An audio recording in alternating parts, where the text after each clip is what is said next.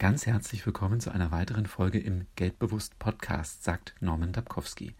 Heute geht es um das Wort Negerant, das bei einigen Menschen sicher keine Assoziationen zum Thema Geld weckt.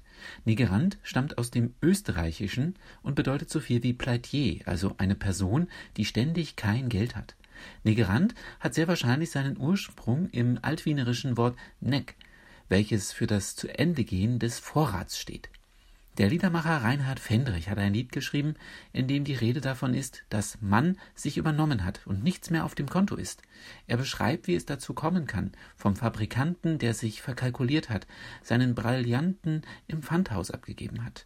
Sein Reitpferd verkauft er unter Wert und seine Yachten, die will er verpachten. Und seine Villa wird er wohl nur noch von außen sehen, verriegelt, versiegelt. Er ist ein Nigerant, bankrott. Den Begriff Bankrott hatte ich übrigens schon in Folge 45 behandelt. Und in der Beschreibung zu dieser Podcast-Folge findest du noch den Link zum Musikvideo von Reinhard Fendrich mit seinem Lied Ich bin ein Nigrant, Madame.